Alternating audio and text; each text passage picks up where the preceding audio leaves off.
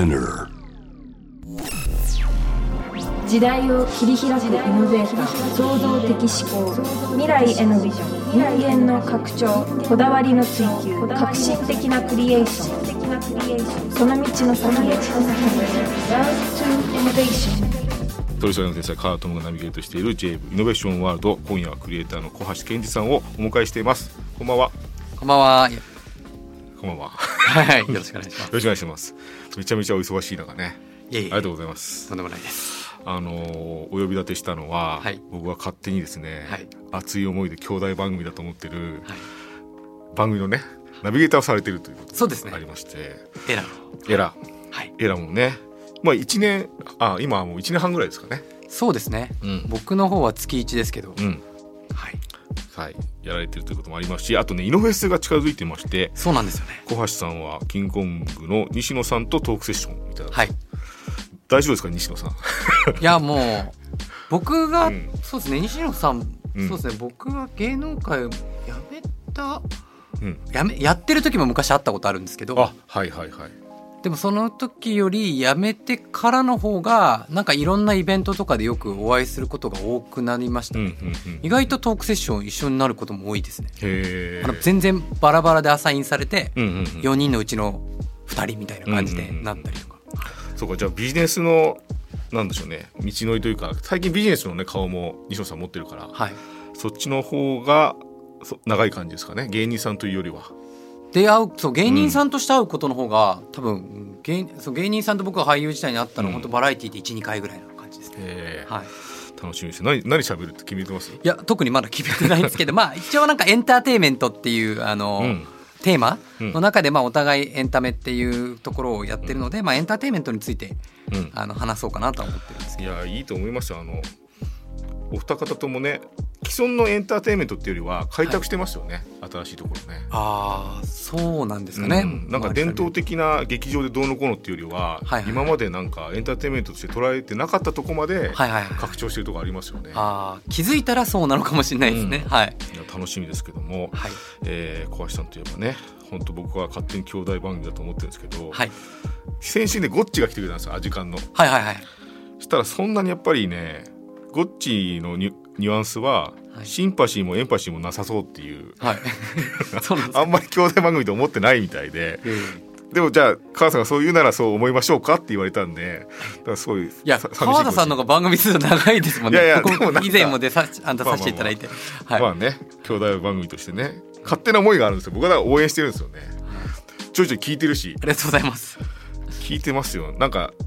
コロナ禍ならではのはい、普段は呼べないゲストを呼んだりして楽しんでますよね小橋さんね。そうですね、うん。まあそもそも僕僕らの一番最初のスタートがコロナ禍の本当あそうにかそうか。緊急事態宣言から始まって、いきなりもうあのー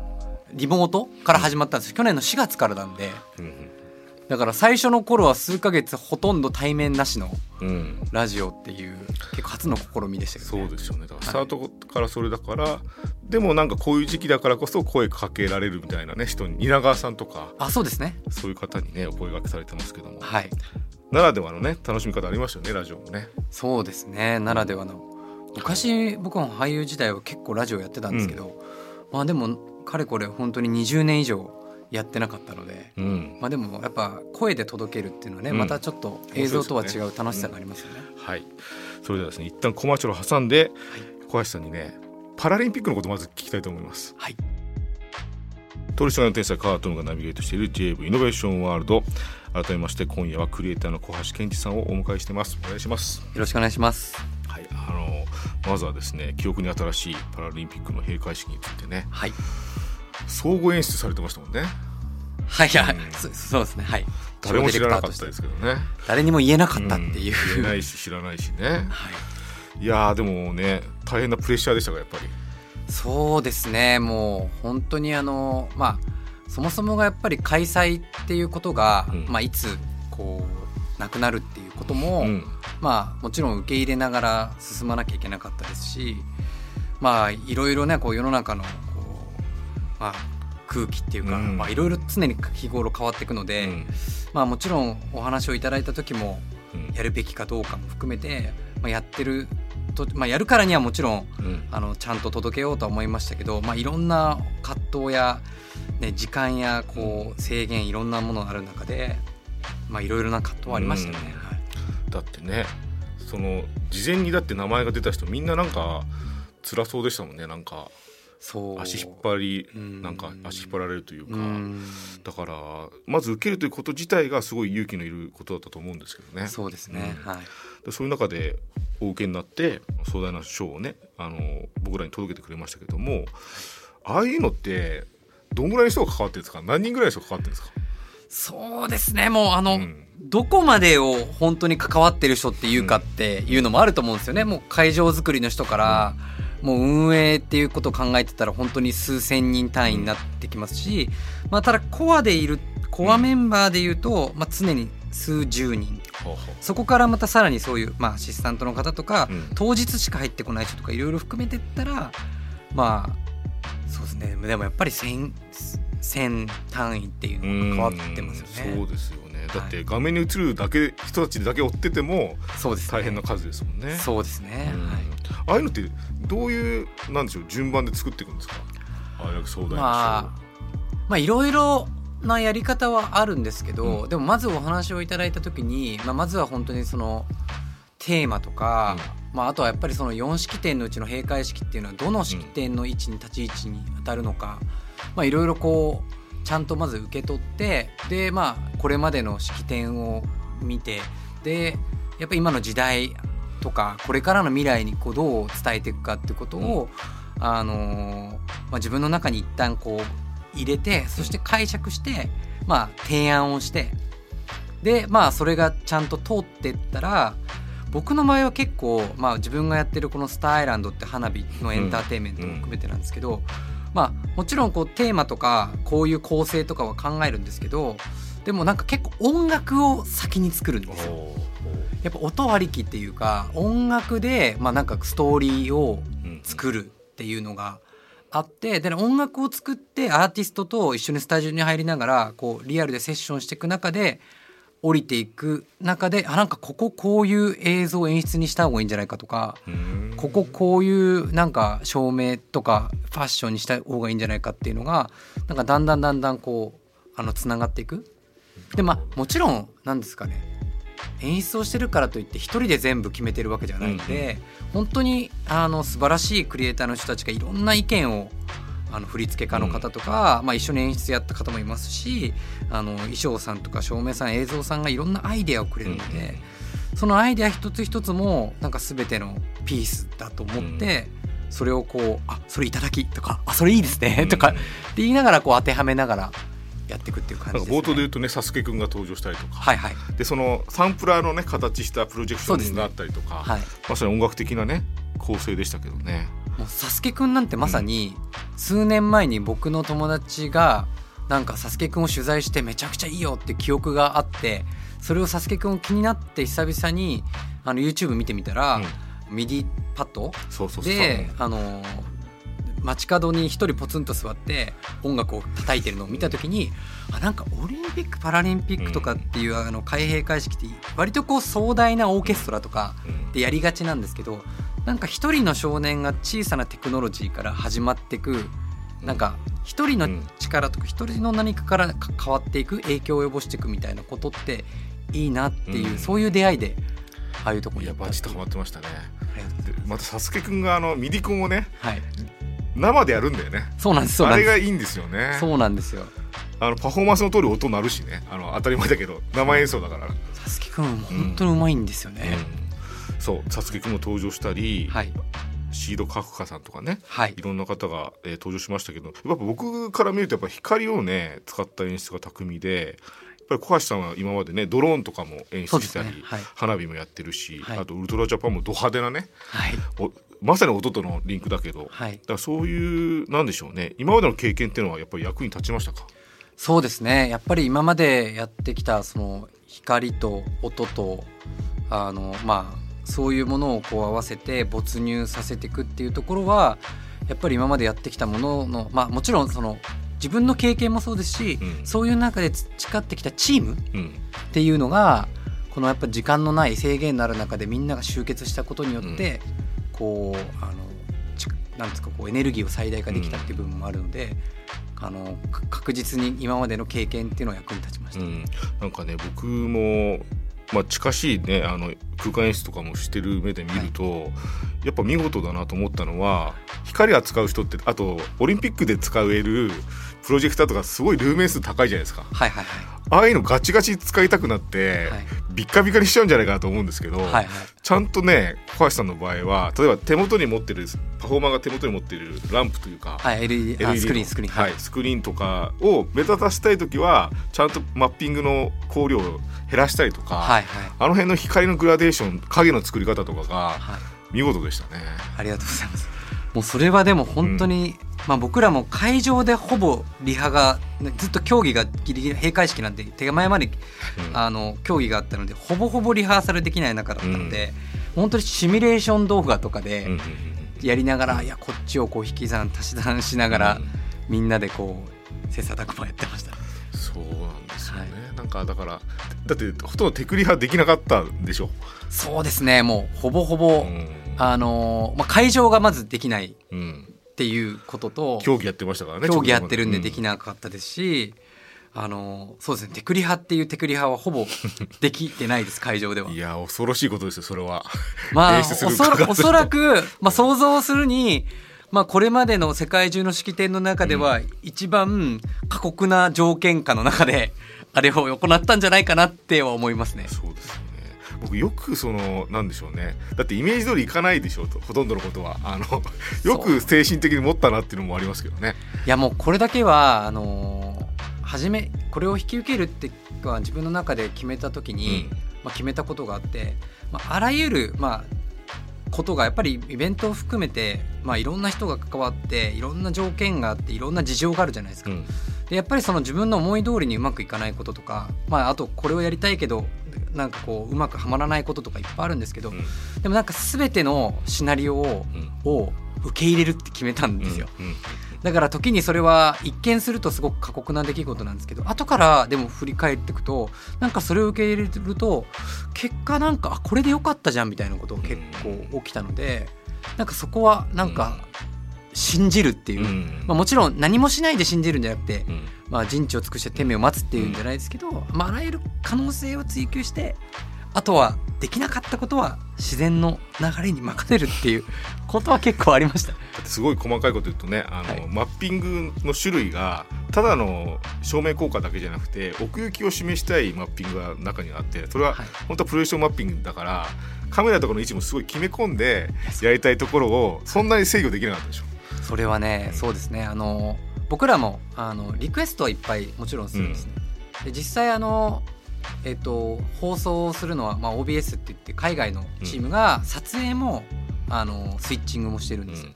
で僕らももちろんリクエストするんですけどやっぱりまあ向こうは向こうで世界中に放送しなきゃいけないっていうんうんうんううん。責任も持ってるのと、まあ、あとやっぱりそのリハっていうのが一緒にガッチャンコっていうのがほぼぶつけ本番っていう中で、まああの僕らが思ってる通りに100%っていうのはないんですけど、まあ、でも向こうは向こうなりのやっぱり放送しなする視点、世界に放送する視点っていうのがあったのであ逆にこういう捉え方するんだっていう発見もあったし、うん。あ逆にここは取らないでこっちなんだみたいなことも僕らはありましたけどね、うん。はい、でもまあすごく勉強になりました。うん。ちょっとこれはね聞いていいのかわ悪いのか、は答えられなかったら答えられないでほしいんですけど、はいあの僕がね例えば空間演出を頼まれたら、はい。あの国旗をさ運ぶシーンとかあるでしょ、はいはい。あれも大事なの分かりますよ、はい。あと国旗を上げるシーンとか、はいはい。あれもうちょっとはしょったりするかなと思うんですよ。はい。それってややっちゃいけないことなんですか？そうですね。あのそこっていうのがまああのまあまあ、まず全体のこう尺っていうのが、うん。まあ、世界のこの放送いろんな世界中のうん。放送局に放送しなきゃいけないので、まあ絶対担保しなきゃいけない尺っていうのがやっぱある程度ある中で、まあ、僕らが担当してるっていうのはアーティスティックパートっていうところと、うんうんまあ、そのいわゆるこう、まあ、プロトコルっていうそのもともと式典の中で、うん。まあ、過去の歴史から入れてってるパートっていうのがあってやっぱそういうところっていうのはまあ本当にこう入れてかなきゃうん。入れなきゃいけない中っていうのがあるので、まあ、あとやっぱりその、まあ、国か、まあ、国歌とかっていうのをきちんとやらなきゃいけないところだそうっただよね。そうです。のでまあもちろん。もちろんあの演出の仕様っていうのはうん。あるとは思うんですけど、まあ、今回においては割とそこはきっちり厳粛にちゃんとやりながら、まあ、そういう意味で緩急っていうところにあの落としていったっていう部分がありますね。じゃあそのいろんな条件もありながら、はい。い、ろんなプレッシャーもありながらそれでもあんな大規模なディレクターをまた頼まれたら引き受けますか小橋さんは。そうですね。あのはい。あのうん。入って気軽には言えないんですけど。あのでも本当に大きいからとかっていうことではなくて、本当にやる意義っていうのが、うん。自分の中であの見つけた時というか感じた時にはぜひやらせていただきたいなとは思い頼ます。もしいですね。はい。ありがとうございます。じゃあ一曲挟んでですね、はい。もう一個先の未来の話をさせてください。はいえーロードトゥイノベーションのコーナーは今夜はですねクリエイターの小橋健二さんをお迎えしていろんなね聞きたかったんですよ。どんなんだったのかなっていうね、はい。まあいろいろ話せない話もあるとは思いますがえっとね最近なんか次の話もなんか小小橋さん考えてらっしゃって、はい。都市開発はいはい。にもなんか関わり始めたって話を噂で聞いてて、はい。なんか話せる範囲で教えてもらえますか？そうですね、まあ、ままだこう発表になってないことは全然言えないこともいっぱいあるんですけど、割とこうなんていうんですか今まで僕はイベントっていう、まあ、1日とか、まあ、あっても数日っていう中で場を作ってきたんですけど、そういう意味で、まあ、都市開発っていうのも、まあまあ、常設的な場ではあるじゃないですか。うん。でやっぱその場の中でそのどういう人がそこで何を体感して、まあ、何を感じて帰ってくれるかっていうことっていうのがまあなんか結構デベロッパーさんも含めて大切になってくる。ただこうショップを置いてなんかただこう、うん。人気ショップを集めて人が来るっていう未来ではなくて、うん。やっぱりそこで本当に何かを体験して体感してまあなんかこう気づきを得てうん。そういう場を作ってもらいたいっていう結構オファーの中で、うん。まあ、最初は少し小規模的なものから最近は結構本当に10年後ぐらいを見据えた、うん。もう駅からビルまで含めた結構巨大な壮大うなん。ところっていうのをなんかこう考えてくださいっていうところで入っていくことが最近多くなってきましたね。まあ、都市だけじゃなくて地方っていうのもあるんですけど、うんはい、いやなんかすごいそもそも小橋さんに声かけた人がすごいセンスいいなと思うのはなんかいろんな都市開発も地方のねい。ろんな、えー開発にしてもなんか名前ばっか先走っててスマートシティとか、はいはいはいはい。なんダイバーシティとか、はなんかねいろんなメタバースとかいろんなテクニカルな専門用語ばっかうん出てて、それをどうなんか我が町というか、はいはいはい。どうすのってとこがはい。結構少ないの気がして、でも現象を起こす例えば花火で人を集めたりとか、実際に人を喜ばせてるじゃないですか、そういう現象で一つなんでしょうね。お祭りごとをちゃんと起こしている人にちゃんとオファーするっていうのはすごい未来的だなと思いますよね。ああありがとうございます。だってそうだもん。都市ってお祭りの連続がいはい。都市だから、ああそうですね。やっぱ小橋さんみたいな人が関わるっていうのは大きいですけどね。ありがとうございます。なんかこう、僕がやってきてるイベントもねこう表面だけ切り取るとすごくこうテクノロジーとかうん。その派手な部分とかがあるんですけど、うん。僕自身は常になんかすごくこう人っていうか来る人をうん自分ごととして捉えて、うん。自分も体験してうん。世界中のイベント行ったりそういう場に行ったりなんかそこをいつも想像しながらどんな気持ちで何をそこで持ち帰って何に気づいていくのかっていうことをいつも考えてるのでうん。割とその最終的にそれがなんかアウトプットとして花火がありました音楽がありましたなんですけど割とやっぱり人が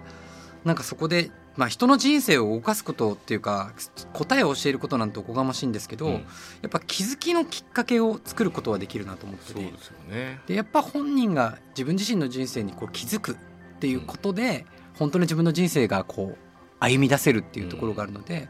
そういう気づきの場を作りたいっていうのはずっと思ってたので、なんとなくこうそういうところにつながってってるのかなとは思うんですけど、ね。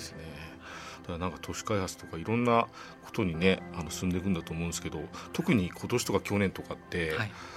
小橋さんの、まあ、メインメインだった、はい。ちょっと前まではね。のイベントということがはい、開けないってなった時に、そうですね。きつくなかったですか？いやーもうそれはねえっと、まあ、2020年は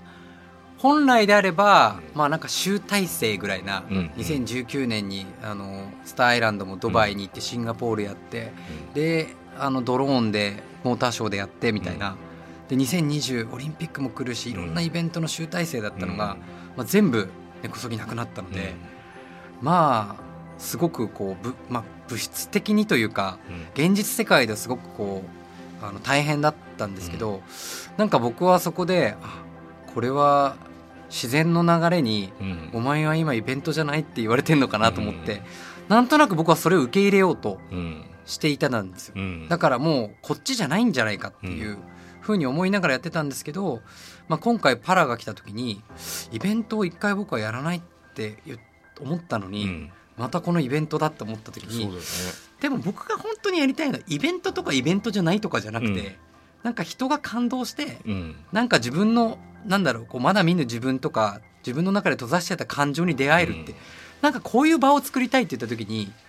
イベントとかイベントじゃないっていう二元論で、うん、なんかこう判断するのっていうのはなんかそもそも違うなっていうことに、うん、まあ、改めて気づいて本当だよね、うん、だからどっちとかじゃないなっていうことに気づいて、やらせていただいたので、うん、まあ、もちろんこう、まあ、この12年というのは本当に大変でしたけど、うん、でもそこで出会えた人だったりとか、まあ、そこで気づいた感情とかはすごくこう未来これからにも生かせることだったので。うん。なんか大きな学びになった1、年だったなっていうのはすごく思います、はい、いやなんかやっぱ小橋さんがこうやって活躍をねいろんなところに広げるっていうのは、はい、だってイベントもさなんか僕らもいろいろ頼まれてたけど全部吹っ飛んでそうですよね。結構やっぱみんななんだろうな一線を張ってた人であればあるほど落ち込んでるじゃないですか。そうですね。だそういう時にやっぱりね次の一手を示すというのがすごい大事だし、はい、みんなも期待してるし、はい、えー、頼もしいですね小橋さんはね。いやもう一歩一歩ですけど 本当に。いや楽しみにしてます。あの今後の活躍も。ぜひ未来をね明るくしていきましょう。いやぜひなんか本当に、はい、あの川田さんと一緒にご一緒できるように頑張ります。まだしてないですよね。そうなんですよ。そうそれもちょっと考えましょう。今回もなんか AR 入れたいなとかいろいろ思ったんですけど、ぜひ呼んでください。ぜひ僕も呼ぶんで気軽に。あ本当ですぜひ呼んでください、はい、はい、やりましょうね。はい、はい、よろしくお願いします。今夜ありがとうございます。ロートイノベーションのコーナー今夜はクリエイターの小橋健二さんをお迎えしました。ありがとうございました。ありがとうございました。J-Wave Innovation World Innovation World